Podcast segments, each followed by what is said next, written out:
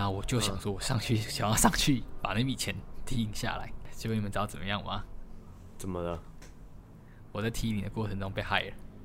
啊！我不夸张，我真的有一种绝望到一个，我靠！哎、欸，我觉得真的很缺德哎、欸，这有点像是那种诈骗集团，有没有？对。然后，然后他诈骗了你，然后，然后就有，就你上网搜寻说那种，哦，可能反诈骗要来帮被诈骗集团的人帮忙，哎、欸，把钱拿回来，啊，就又再骗你一次那种。我今天下午在 FTX 已经损失很多了，然后他当下他就说，他他直接说，哦，被你发现了，他就把那 Telegram 删掉了。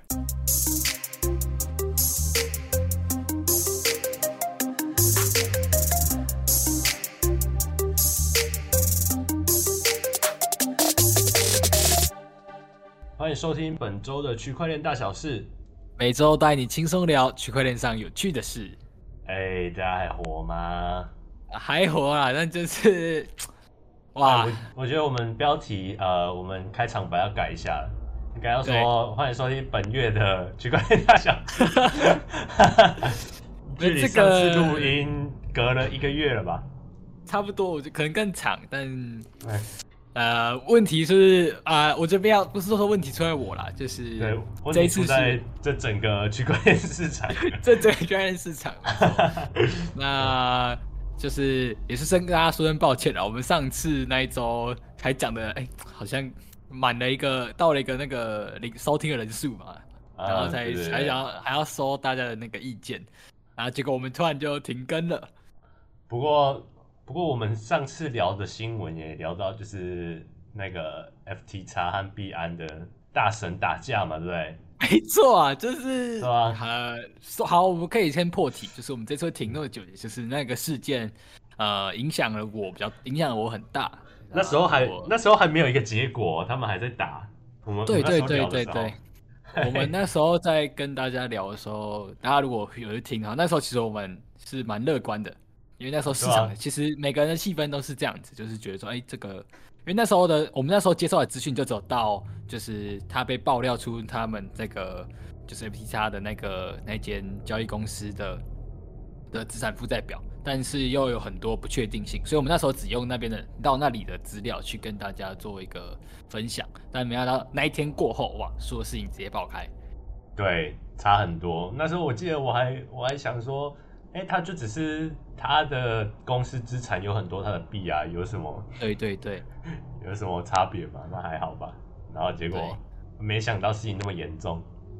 对，那其实就是说白了，就是这件事情啊，他这件这个事件，它影响了我蛮严重的。那我现在其实这集，我想这集应该。呃，如果要讲讲到那个大小事，嗯、那个我们平常的节目的话，可能会到下周。那因为我最近其实为了让自己的身心比较恢复，所以其实比较少看新闻。那这集比较主要就是，嗯，我们觉得这个来聊聊嘛，聊聊来聊聊来聊聊。然后你整个月是怎么度过的？然后你怎么在心态上调整呢、啊？对对对，这个我觉得，嗯，这也很重要啊，也，也很重要。然后也许因为。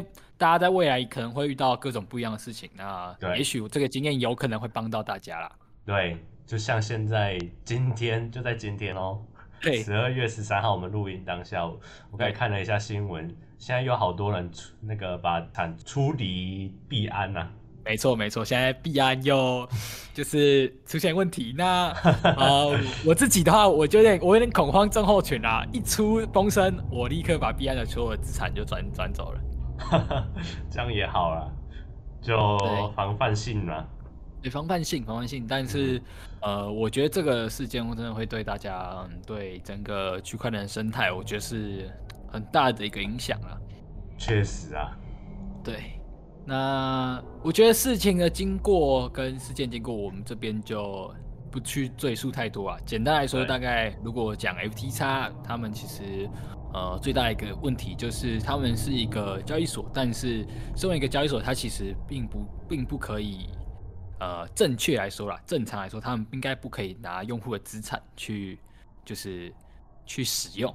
但事情爆开，就是他们的确是挪用了用户的资产，才会导致于他没有办法还债，就是没有办法还用户的钱。因为如果正常来说，他呃是可以理解，如果他要还，他如果用户领钱一瞬间领太多，他没办法立刻的呃就是还用户钱，那个需要时间，那个叫做挤兑嘛，那个就是花点时间。如果他真的手上真的有用户的钱都有，那他就慢慢还，那就可以了嘛。嗯、那事实上他就是拿用户的钱，然后拿完之后还把它赔光了，啊，那。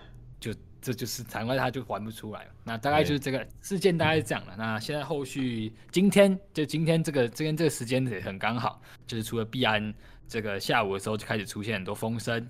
那早上的时候，早上比较大的新闻就是那个 SBF 正式被抓了。哦，他被抓了，他被巴拿马当局抓了。不然你看他其实从事情发生到现在，他就很频繁的都在各个媒体、各个报道里面在那边大放厥词。啊，对。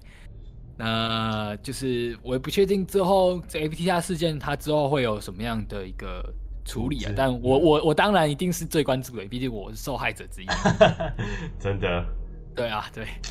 那我可以跟大家分享一下我整个的呃这状态啦。因为其实我老实说，老实说，非可以很诚实说，我现在录音的当下，呃，我相信低头也可以感觉到，就是其实没有像可能或是观众有些人可能也感觉到，就是。这个活我不知道啦，活力真的少很多哦。对对，那那其实这一阵子从事件发生到现在，我整个的呃声音状态其实就没有很好。那我觉得这个经验可以嗯把它做一个归纳。我觉得这个刚好我可以归纳第一个很大的一个重点就是嗯，当、嗯、因为我们是呃我的状况是这样，我在我使用 FTX 那。呃，我在里面是就是损失的不只是我的本金，然后还有我的就是利润嘛。嗯，所以对我来说的挫折感，我会觉得说这是我嗯呃，就是我嗯、呃，我想一下我当下遇到这件事情的，我后续为什么其实我会导致我现在休那么长一段时间，是因为我中间的呃一开始用的用的方式跟想要那个恢复的方式是错误的，那这个是很危险的。也就是说，呃。FTX 事件发生后，那因为我其实是在里面是有赚到钱的，所以我就、uh -huh. 我就很呃，我会很焦虑，很就是很纠结这件事情，所以我就很想要再用交易这件事情，用投资这件事情来把这笔钱赚回来。嗯哼。但这个心态是非常的危险的，因为交易这件事情或投资这件事情，你如果有这样的心态的话，你会就是你会不理，就是所谓的你就不理性了。哦、oh.。所以你就是想要把 FTX 的钱再用交易的方式赚回来？没错，没错。那、嗯、的确，我一开始哎、欸，好像似乎真的有，因为我本来就在我本来就在 FTX 里面，就是有就交易是有有自己的方法，然后是有赚到钱的。那我就用这样方式，然后去再再继续做交易嘛。那一开始我就是有有利润，然后我就觉得呃呃，就是有利润的时候，我就觉得嗯，心情很平稳，好多了，觉得嗯，我还我还我还有我还有希望。是，但当当今天本来交易就会有所谓的停损，你本来就应该设你的停损嘛，有这个你要承担的风险，因为那报酬是承担风险所得到的一个才才能得到的一个东西嘛。对。那当我今天我必须停损的时候呢，我会变得非常的焦虑。哦，就可因为你 因为你没办法再获得更多报酬了嘛？因为我已经害怕亏损了，就是我不想要再看到更多的亏损。那这样就很这样的心态非常的畸形。那甚至到后来，我为什么心态很上面很痛苦？就是说，嗯、呃，这样的一个心态，如果你就占到几率就停损，那就不会酿成大错嘛。那如果我今天自然害怕亏损，我就是硬扛了，那导致更大的亏损出来，那个心态上面的挫折非常的可怕。嗯，能理解。因为当初你跟我讲你损失的金额的时候，我也是 我也是想说，哇靠！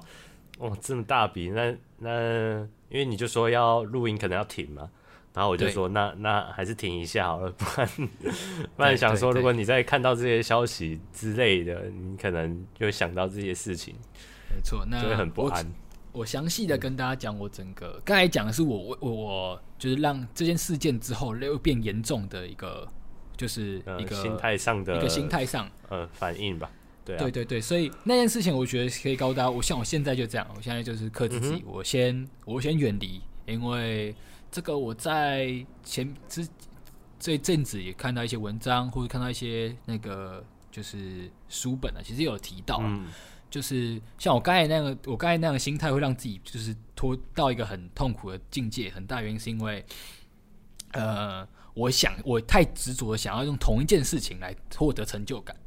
哦，那其实发生事情，尤其在交易这件事情上，那或者投资这件事情上，如果你发生事情，其实呃，像我现在建议，我们可以尝试的，你去做别的事情，或是别的事情可以可以很广，呃，你可以去运动。你可以去看书，或是你去学习某一项新的事物。那你先从别的地方来获取一些成就感，来让自己觉得，嗯，自己不会不，你不会一直陷入在那个那个里面。哦，就是撇开撇除区块链或者撇除投资这件事情。对对，你先先别做这件事情。对，这感觉就很像我们小时候可能生活课啊，还是。就是什么综合课的时候会学到说，哎、欸，你心情不好的时候你要怎么处理？那就是对，对对，那就是以这种简单的方式对再去处理。这个、这个很简单，那我觉得其实很重要。嗯、对，那那我们讲详细一点，我从一开始发生事情，那就是真是没有办法预料。我当然也做很想要做，我想要做准备嘛。但我当我想要，嗯、我想要，呃，我觉得可以分。呃，发生前、发生中、发生后来，跟大家详细的分享。嗯、那事情爆发前，呃，我想大家都一样嘛，大家都嘛都可以都听到了这些风声嘛。我相信一定，嗯、如果你用 FTX，你一定会关注到这个风声。那为什么我没有？为、嗯、为什么你没有？我我没有跑呢？那当然就是这个地这个地方就是可以检讨的。嗯，就是呃，为什么没有跑？因为第一个，我们其实呃，你仔细看台湾人的用户真的很庞大，就是因为我们其实呃一直以来。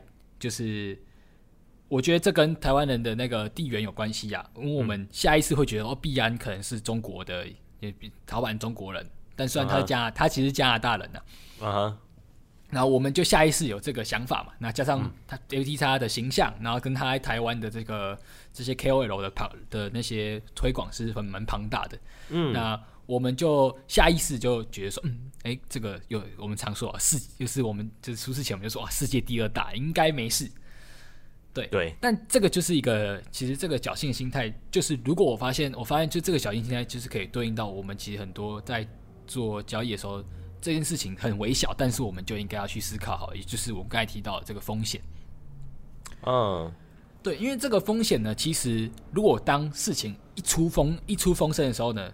但我我我知道这个事情没有经验的话，当然你会傻掉。但是如果我们一直以风险这件事情去琢磨的话，你其实一出一一有风声，你就应该跑的，因为你本来就不应该拿你，就是你不应该拿，就是就算就算是这样子，就算他出事情的几率只有一趴，你也得跑。嗯，嗯，因为他只要一趴一发生，你所有钱就是会不见。嗯哼，对，所以。这就是一个第一个我们可以探讨。那当然，为什么会没有办法这么迅速做出决定？可以检讨，就是我们，嗯、太太有有这个侥幸的心理，然后再来就是我们经验也不足啦。对，我觉得这也不完全能怪就是你的判断啊，因为 毕竟，嗯，你看这么多人在用，然后它又是排名第二的交易所，再加上你可能在里面有赚到钱了。嗯、对对对，对啊，那你这个信任感一定很大嘛？没错没错没错。那如果今天有事情发生，你可你可能也觉得哦，他们会处理的好好的。我相信你那时候应该就是有这种心态。对，那时候的确就因为我你刚才有提到一个重点，就是我我在里面交易是有赚到钱的。那对啊，我当下我当下在里面还是有我的交易的部位，所以这对我来说，哎，我就觉得我我现在就还交易的好好的，啊，使用上也很流畅啊，应该不会有事情。是啊。是，好，那这是大概交易，呃，就是事情发生前呐，就是正式他宣布破产前嘛。嗯、那正式宣布后，其实呃，从从他一开始，一开始其实你就像真的像看连续剧，真的他一开始在就是他的这个就他的代币 FTT 在这个所谓二十二块，然后一开始有承诺跟币安说，跟币安说吧，你不管怎么卖，我就会用二十二块给你买。所以你仔细看他那个那个时候爆发前。的一天，基本上他就一直维持在二十二块，这样上下在防守。嗯哼、uh。那当但他真正的崩溃，就是他跌破二十二块的时候，然后当天晚上他就说，那个就是跟币安要谈收购。嗯哼、uh。啊，那个时候我就已经觉得有点害怕了，但我就一直安抚自己说，嗯，他不可能再怎么着，币安一定会收购啊，只是他是一个很我们心里还是想他是一个很好的公司，嗯哼。但那个时候其实很挣扎了，为什么呢？因为那个时候你已经没办法提，没办法任何，你没办法做任何动作，你还不能领钱了，你已经不能领钱了。哦，那时候就不行了。对，那时候就不行了。哇！那但是那个时候你心里还没有完全崩溃，因为你就觉得，哦、嗯，币安会收购。嗯，但你隔天早暂时性的。对，但你隔天早上一起床，必安说他不收购了。他说他尽责调查后发现有非常夸张的坏账。嗯、那个时候真的是很崩溃、很很可怕的一个打击。所以那时候应该币价就掉了吧？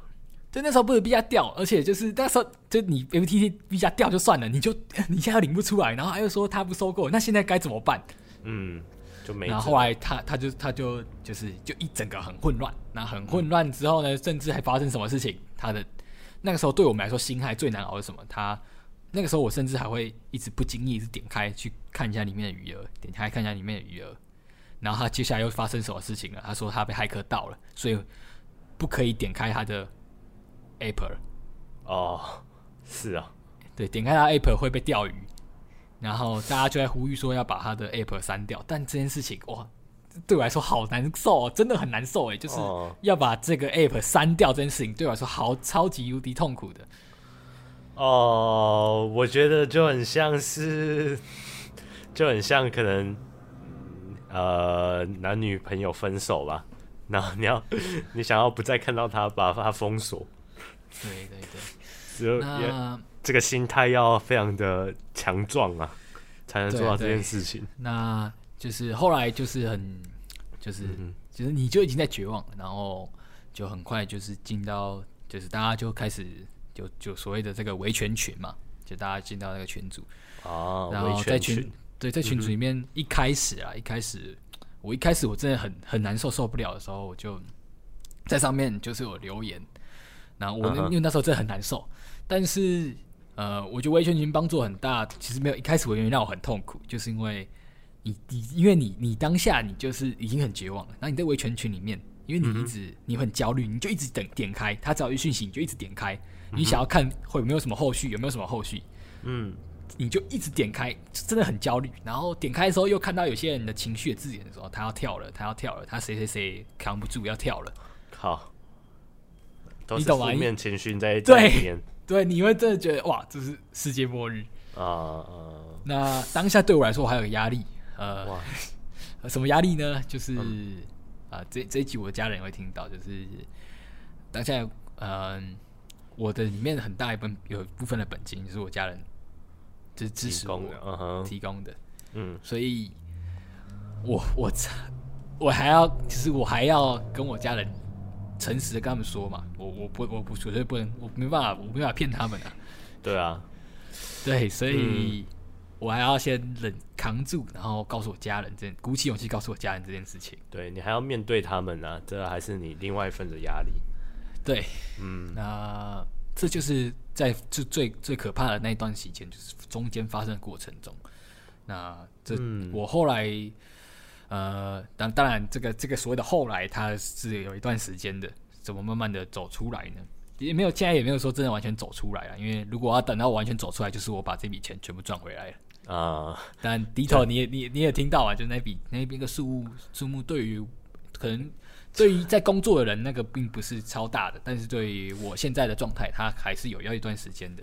呃，是啊，我觉得这 不用说，你那那笔数字对于我来说也很大，对吧？对。然后你后来你跟你家人讲之后，他们有什么反应呢？对，其实我这是我很庆幸的事情啊，就是我家人他们其实他们很支持我，他们给我很真，他们真的给我很大的支撑。他们哦，那很好哎、欸。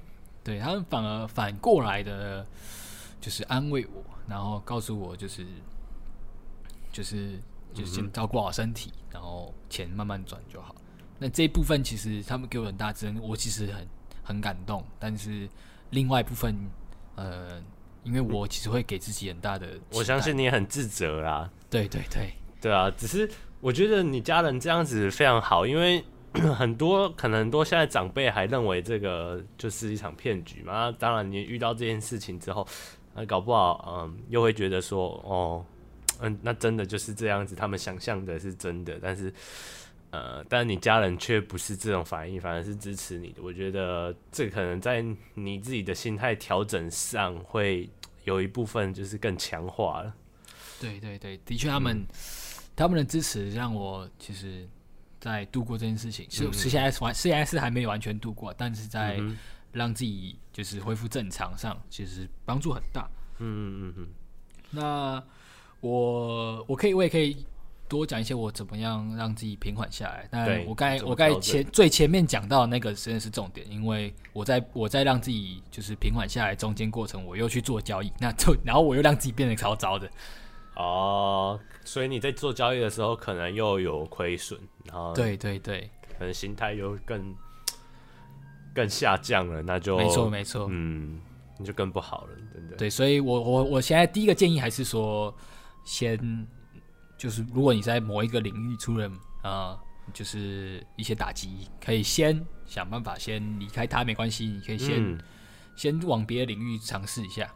对啊，你就再多分享一下，哎、欸，你在这当中怎么去调整心态的？那你是不是刚才还有讲到说，哎、欸，还有发生一件事情是让你这个心态更崩溃的？对对对，呃，对，那其实呃。我补充一下，刚刚其实，在事情发生当下，其实很崩溃的。对，一件事情，另外一件事，还有另外一件事情。那你当时，我发现，我相信很多人听到，你们所有人听到我刚才这样一连串加上这件事情，你我一定会对区块链完全崩溃。嗯，怎么说呢？就是我发生事情之后嘛，那嗯，我当下其实就。就很已经很恐慌，不知所措了。那你的情绪整个就是很很，你的情绪已经是很不理性，或是甚至是很、嗯、很很焦虑的。对，一定很焦虑啊。对，那那个时候我就我就想说，好，我想要把我在区块链的钱都整理起来。嗯，想要把就所有的钱包整理，然后甚至也就是我想要把资产都统统统整起来。那也确认一下我现在还剩下什么。嗯哼。啊，那个时候我就想到我在 DeFi 上面有一点钱。哦，oh, 那我就想说，我上去、uh, 想要上去把那笔钱提下来。啊，uh, 结果你们知道怎么样吗？怎么了？我在提你的过程中被害了。哈？是哦。就知道当下，我当下确定又被害了。我当下真的是，我不夸张，我真的有一种，嗯，链上的钱被害了。对。绝望到一个，我靠！你懂吗？而且在我事情发生的当下哦，因为我就当下就确定，哇，我拿不钱拿不回来，我想只想要把钱都整理起来，然后同同整。那时候就想说同整在呃我的钱包里面，嗯，然后去可以比较方便确认，就 就被害了。哇，哪个骇客那么可恶啊？对，我上我甚至还还就是。就是我正在跟那骇客说，哎、欸，我已经在 FTX 受受的很严重了，你可不可以不要？就是哦，所以他是有联络你的、哦。对对对，他怎么联络你啊？那整个骇客的过程，其实呃，我觉得也可以跟大家分享。这就真的是真的是我呃，我会先给大家很大的建议啊。你如果发生、嗯、真的发生事情了，你就真的先停下来，先不要靠近，因为你会连你原本很擅长的事情，你都会做不好。嗯，因为我那个时候其实我就因为我以前很恐慌嘛，那我一登上 DeFi，那这边我觉得是有两个问题啊，就是老实说，这也是让我对区块链很很绝望的地方了。嗯，现为什么 DeFi 红不起来？我可以，我这边你可以觉得有点情绪，但是我觉得我讲会是事实。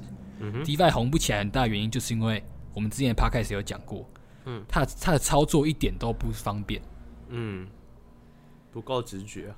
超级不直觉的，那而且我我的那个 DeFi，嗯，我不知道会不会被拘啦，反正我应该可以直接讲，反正就是在那个 Avalanche 上面很 Avalanche 上面的 Curve 啊，Curve 就是很知名的这个 DeFi 龙头，那、哦。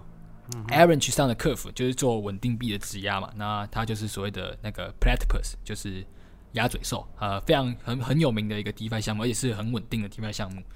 那我就是上面质押我的稳定币，那。我上去之后发现说，哎、欸，我的稳定币的那些那些这个稳定币的 pool 怎么不见了？里面的金额不见了。那我就看到他们说，哎、欸，他们有做这个那个升级，嗯，那但是啊，升级你就升级啊，那为什么旧的池的钱我我会看不见？对，那你正常应该就让，如果是正常我们直观的直观的设计就是好，你升级了，那顶多就是我按一个按键，我就会到我升到升级的这个这个这个池子里面就会看到我的金额嘛。是，但我反而就是看不见，嗯、然后啊当下我就当下就很恐慌嘛，然后我登进去发现，靠，我的钱怎么不见了？我就超级恐慌，然后我就去那个他们的这个，你看 DeFi 难难搞在哪里？你看你也不知道要找谁。所以我就去跑去找了，我就去那个这个 Platypus 的的这个中文的 Telegram 上面去询问。嗯、那我去询问之后呢，马上就有一个人私信我，这里就是出问题的地方了。哦，那个人那那个那个私对那个私信我的人，他用了头像啊，然后他的这个昵称就是，我就我就稍微划一下，就是那个那个那个 Telegram 群里面的。那个，而且重点是为什么我会很紧张？就是那个 Platypus 又没有中文群，所以那是英文群。嗯，对，所以我就看，哎，这个人的头像的确是那个这个里面的这个 admin。嗯哼，那我就接受他的私讯，然后他告诉我说怎么用。那我当下有怀疑哦，我当下真的有怀疑哦，我还问他说你是谁谁谁吗？然后他就说对，但因为我当下很恐慌啊，你懂吗？所以我这边要强调就是，真的你在就是遇到事情的时候还是。对，小偷先停下来吧。你像我，你的理线真，你的理智线真的没有办法，你当下真的没办法。可能像像我，你看我讲了那么多集节目，我其实这么多的经验了，我在 DeFi 上有那么多经验，嗯，但当下我就在这个情绪很、很、很崩溃的倾向，我也没有办法，就是就你的判断力判断力会下降了。对，判断力下降非常多，然后所以他就他我也没有他，我是向他去。用文字询问嘛？但是现在我现在回想起来就很白痴啊！嗯、我如果如果我遇到个诈骗，然后问你说你是不是诈骗，他当然说我不是啊。对啊，知道吗？是。那对，然后我就照他说的做。那其实我中间大家有怀疑，我说哎、欸，怎么会要我这么多资讯、嗯？那当我意识到的时候呢？他还跟你要了什么啊？其实其实很简单啊，他就是叫我点进去一个那个。网址里面，然后那王子看，然后光的非常正常，看起来就是一个，就是真的，他真的设计成了一个那个那个鸭嘴兽的升级的一个画面。嗯哼，然后但是你要叫你连接钱包，对对，要我重新连接钱包。靠，难怪。那所以就会你就就你就懂，我们就知道，其实就是那很、嗯、真的很难受了。那嗯哼，呃，就在现在，所以。这一集可能讲有点跳，但也就在回复讲到，就是怎么样慢慢的变好，变现在也没有说真的变好了，就是变比较平稳下来了。哎、欸，我觉得真的很缺德哎、欸，这有点像是那种诈骗集团有没有？对。然后，然后他诈骗了你，然后，然后就有就你上网搜寻说那种哦，可能反诈骗要来帮被诈骗集团的人帮忙，哎，把钱拿回来。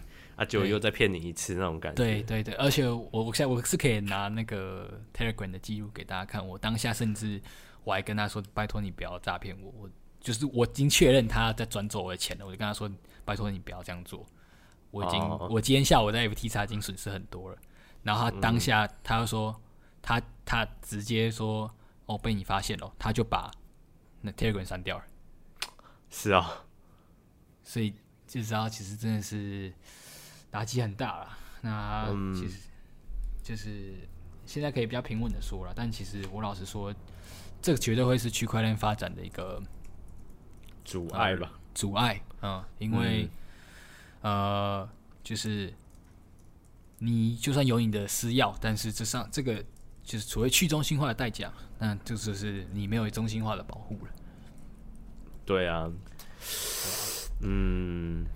是啊，就的确是一个阻碍，但是，呃，就看看之后怎么克服这件事吧。是啊，是啊，骇客很多，还是一个这个去中心化的的一个弊端呢、啊。没错，那讲到我怎么变平稳的，那这是我的方式啊，这、我的方式。第一个，呃，当然前面有讲到，你先去尝试做别的事情。对，先不要碰嘛，先不要碰。那我觉得这就是所谓先逃避一下啦，逃避对虽可耻但很有用。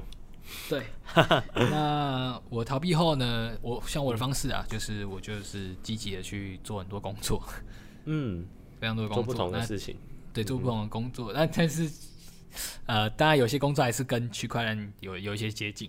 嗯哼，那当那我还是一样，反正就先我先花很多时间去工作，然后呃，我自己的话，其实呃，我因为我很喜欢看书，所以就是。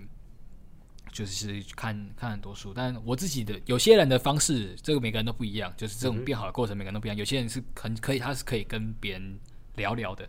那我自己的话是怎么说？我我不想要让太多人知道，呃，就是这对我来说会是一个再次的一个难受。嗯，确实。所以我就大部分很多事情我就是看书，然后去工作。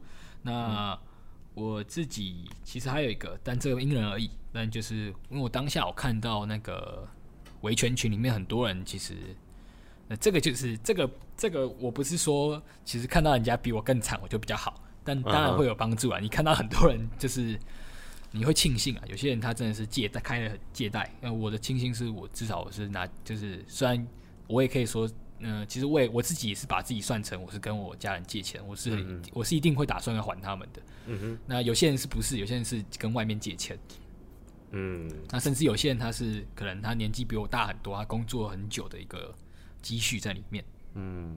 那我当我在维权群看到很多人比我惨，那甚至有很多人他们的整个情绪是嗯、呃，就是已经无法负荷的。然后我当下当下对我来说。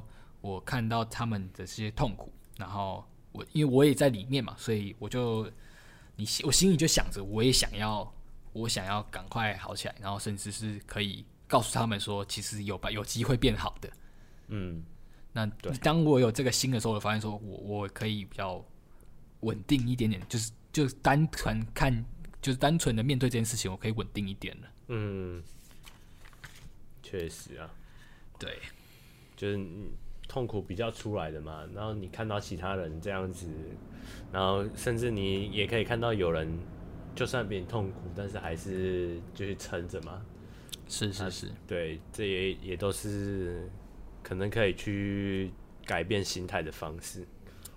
没错没错没错，嗯，那大概是，嗯、呃，当然了，我知道我自己也是有尝试一些专业的。帮助啦，那这大家看自己有没有有没有这个资源啊？因为呃我还是学生嘛，那所以学校有相关资源，你可以去跟哦，哎、欸，很好哎、欸，对，可以，这这个我觉得大家可以尝试啊。那不一定有效，但是有些时候也许可以帮到，就是可以去跟呃这个智商师屋谈，这是可以尝试的。那如果真的觉得嗯这个状态很差，持续了一段时间。嗯，你可以去，就是我会建议的顺序啊，先去咨商，咨商完之后发现还是有这个这边呃，不只是我个人建议啊，因为最近这个跟上流行嘛，理科太太，那这这这这也是我个人建议，我自己的话，你可以先咨商，然后发现过了就是一阵子，你的整个状态都是很差，你可以先去。网络上看一看，就是就是医院他们都会提供那个病症的一些症状，你可以看看你自己符有没有符合，然后持续多久。Oh. 那你自己评断完之后呢，你再考虑再去医院看身心科医生。嗯，对，所以我的建议会先智商再看医生。嗯哼，对对，我觉得你就有一套流程。哎、欸，我觉得这一集真的蛮宝贵的。你看，你这一集是。哇，经历了这么多事情，然后花了这么多惨痛的代价才录出来的一集啊！你看这一集多么宝贵，是啊，这个啊这个是用钱也买不到的经验。对对对，对啊。我这一集，嗯，嗯，因为我其实没有很想要，就是我全部都，就是就最后如果我还想要讲的话，我觉得有两点啊，就是呃，我对区块链的那个。热爱这个技术啊，这个技术我还是很重视的。我觉得它还是可以帮助到很多人的。对，对，那只是嗯，你可以不一定要用这个投资的角度去参与它，因为是像是我就是在事情发生前，就是我是、嗯、我把那个《以太奇袭》这本书看完，所以我那个时候其实我、哦、我我我对区块链的这个未来觉得哇，好兴奋哦。对，因为尤其是我就单看到很很简单一个点，那这这一点也是我觉得也是也也是台湾也是台湾人为什么在 FTX 受挫很严重的地方，因为我们其实是把加老实说，我们台湾大部分都是把加密货币当成投资的一个工具。哦，对啊，投或是投机、嗯，甚至是投机。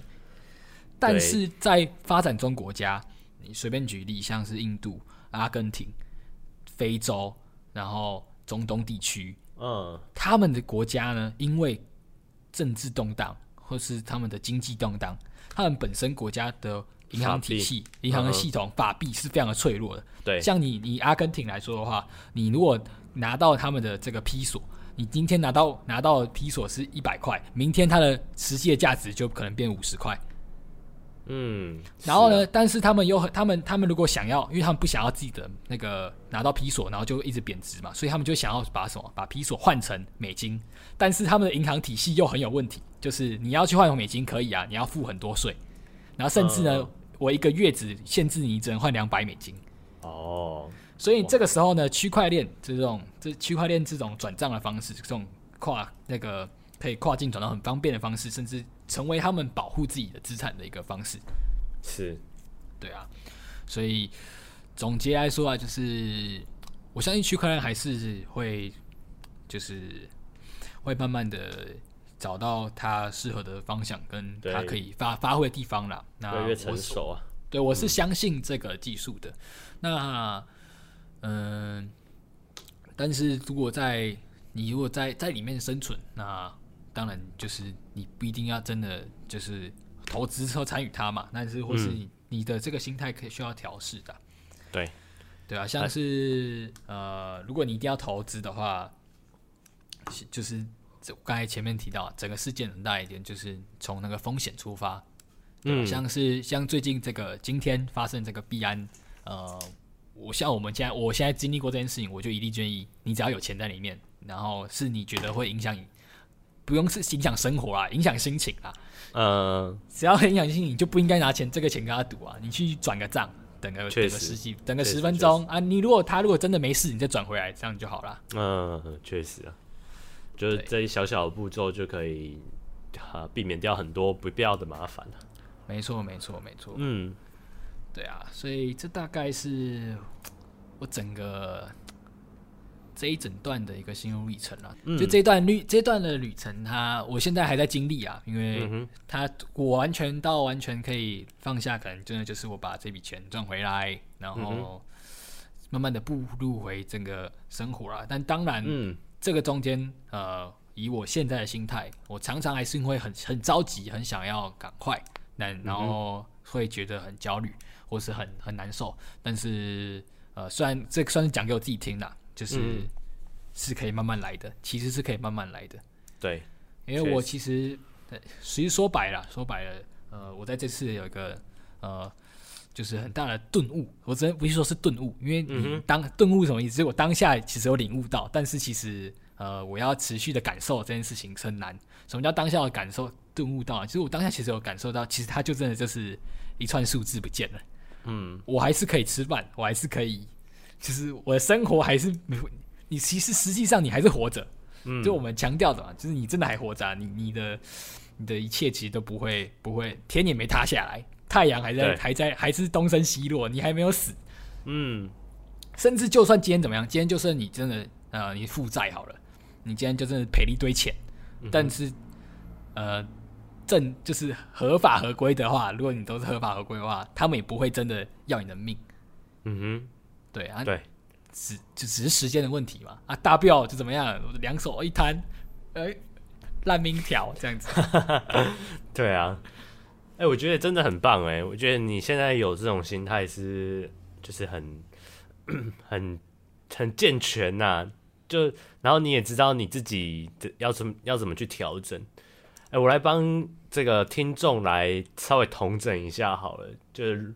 如果你也发生了类似的事件啊，或者是可能你在生活工作上有一些失利，那一样嘛，我们就可能第一步可以先远离呃那个区块，远离那个那个你所发生的事情。对对对，我觉得很重要，不然第一个你会不理性，嗯、然后不理性就会做出呃不理性的决定，那不理性的决定又会让你陷入更深更深入。对对对对对。对然后第二件事就是，哎，远离之后可以去找找，哎，你有没有什么其他的兴趣，或者是做其他的呃新尝试啊？可以在另外一个地方去找到你的心情愉快的方式。没错。然后如果再不行的话呢，也可以去呃智商啊，去找心理师，或者是找医生去看看。那我觉得这几个这都是非常非常宝贵的方式，真的是。蛮谢谢 Zeno 这次能够来为我们分享这些事情呢、啊。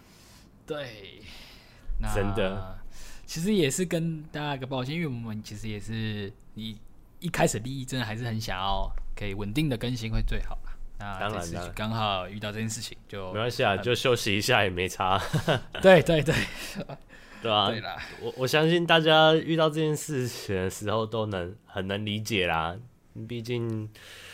就是很很很直接到影响心情嘛，没错没错。哎呀，最后我也给自己鼓励啦，或者也给大家一个鼓励啊，嗯、就是会过的、啊，就是不管什么样的难关，就是我最近就一直告诉自己，就是、嗯、老实说啊，如果你觉得现在就已经是最痛苦的地方，那就你就应该值得开心了。哦，因为如果现在是最痛苦的，那再来就只会往上了。嗯嗯。OK，就是跌到谷底之后，你就要赶快加仓嘛。也不是啊，就是虽然虽然乱讲乱讲，虽然就是抄底还有再更底，但是如果你是以自己的感受的话，如果你觉得现在就很底了，那它再怎么样也不会底到哪里，就慢慢来，它就会往上走了。没有要鼓励大家抄底啊。对啊。嗯，那这大概是，哎，这个睽违好久，那一个很真诚的一次，这完全是我自己的经历，来跟大家做一个分享。虽然睽违久，但是这个经验，我觉得是，我觉得真的是可能录到我们现在最宝贵的一集吧。对啊，也不是什么资料整理，就真的是经验的分享。然后，对对对对，心态上的转变要怎么去调整？哇，这真的很重要。是啊，没错，这个比起你要怎么去赢到更多钱还要重要哎。对，对呀，啊，这一集区块链大小事就到这边结束哦。那我们下周再继续跟大家分享区块链上有趣的事。好，希望大家一样活着。没错，活着就最赚了。谢谢，对，拜拜。拜拜。